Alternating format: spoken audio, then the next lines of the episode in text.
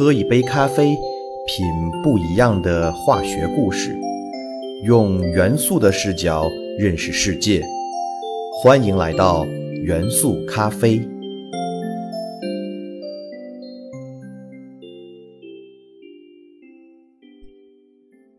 大家好，欢迎收听元素咖啡，我是你们的老朋友老胡。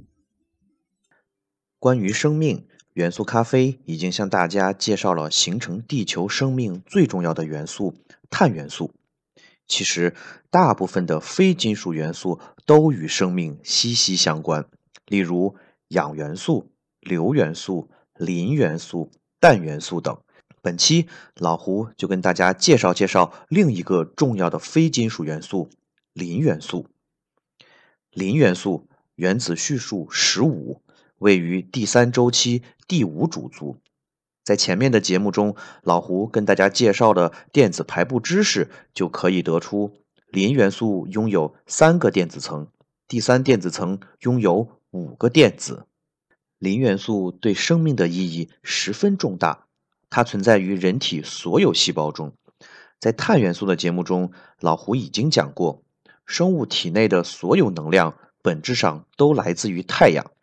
植物通过光合作用，以糖类化合物的形式将太阳能储存于碳碳化学键中，而人类通过摄取食物直接获得糖类等能量物质，然后在体内将碳碳化学键打开，从而释放能量供自身使用。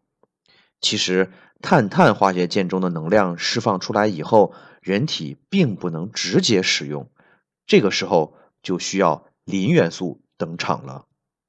人体内存在一种物质，叫做三磷酸腺苷，英文名称为 ATP。这个分子和人体内的遗传物质 DNA 中的一个成分腺嘌呤有点像。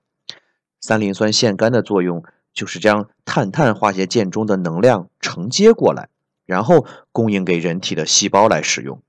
如何使用呢？ATP 分子中存在三个磷酸集团。当人体的细胞需要能量时，ATP 分子便会脱除一个磷酸分子，也就是打断一个磷酸酯键，从而将磷酸酯键等中的能量释放出来。释放一个磷酸的 ATP 就会变为 ADP，也就是二磷酸腺苷。二磷酸腺苷可以重新吸收糖类物质氧化释放的碳碳化学键中的能量。并结合一个磷酸，重新形成 ATP，从而实现循环使用，成为糖类物质到细胞之间的能量传递使者。如果人在短时间内发生剧烈运动，ATP 所传递的能量也会在短时间巨大需求的情况下供应不上。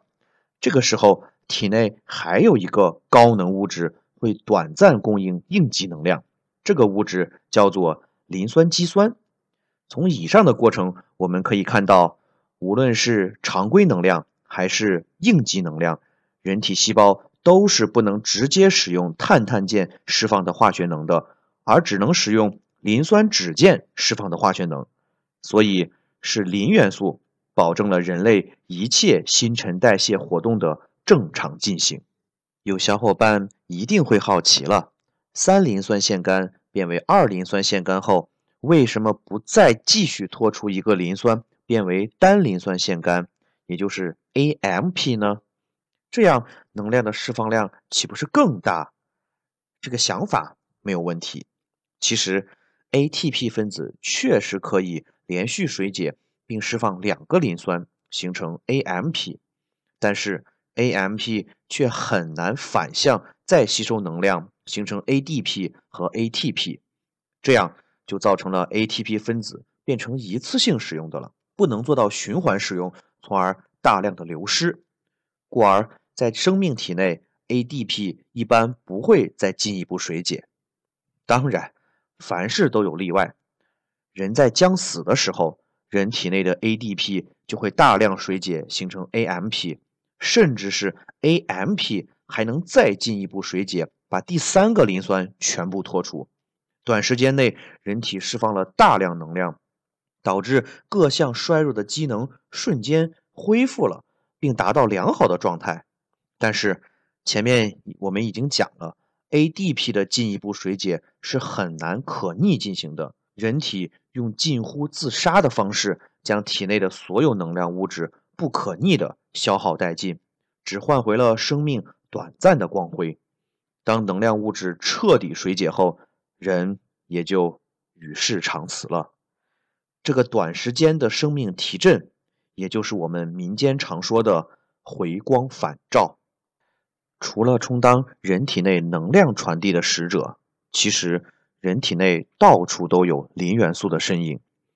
我们知道，人体内的遗传物质是 DNA，也就是脱氧核糖核酸。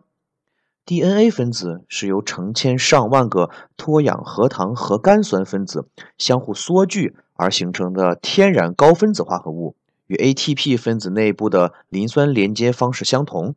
DNA 内部的核苷酸分子之间也是通过磷酸酯键相互连接形成的高分子，所以磷元素是人体遗传物质的必备元素。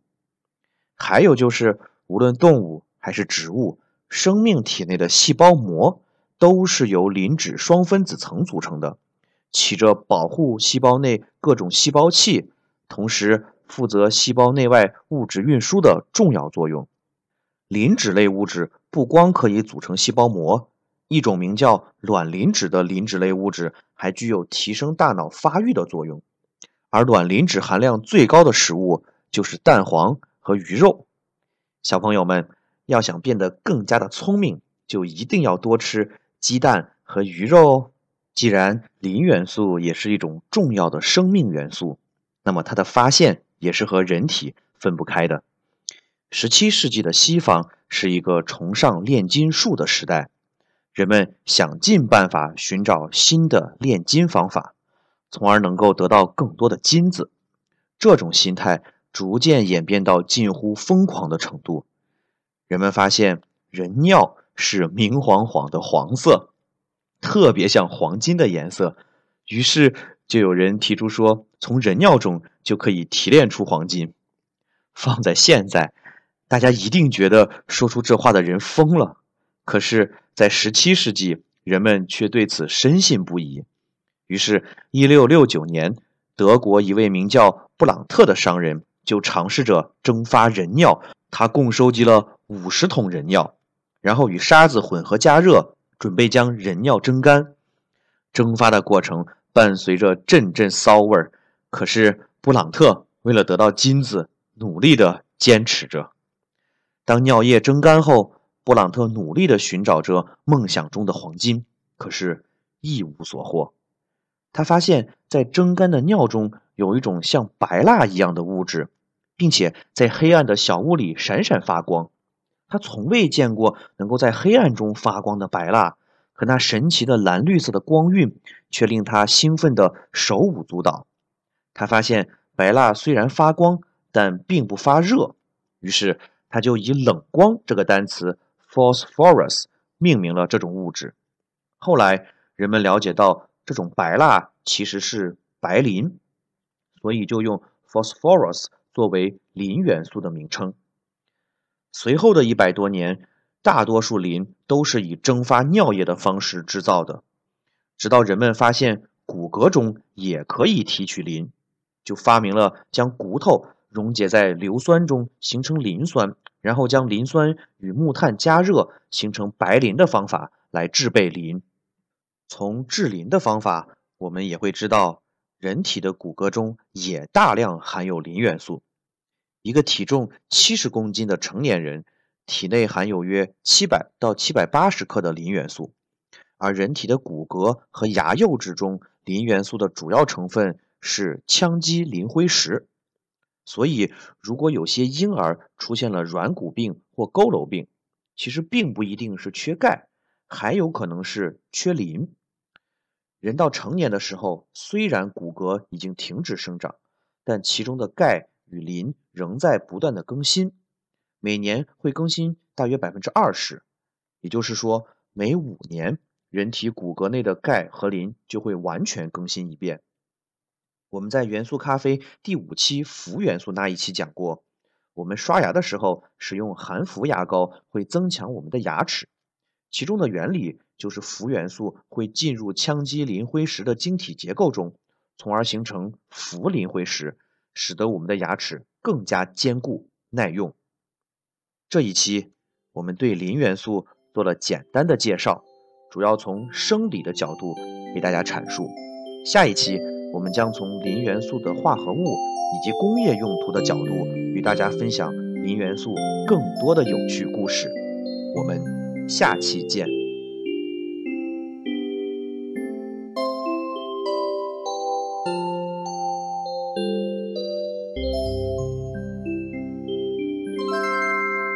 速咖啡由喜马拉雅独家播出。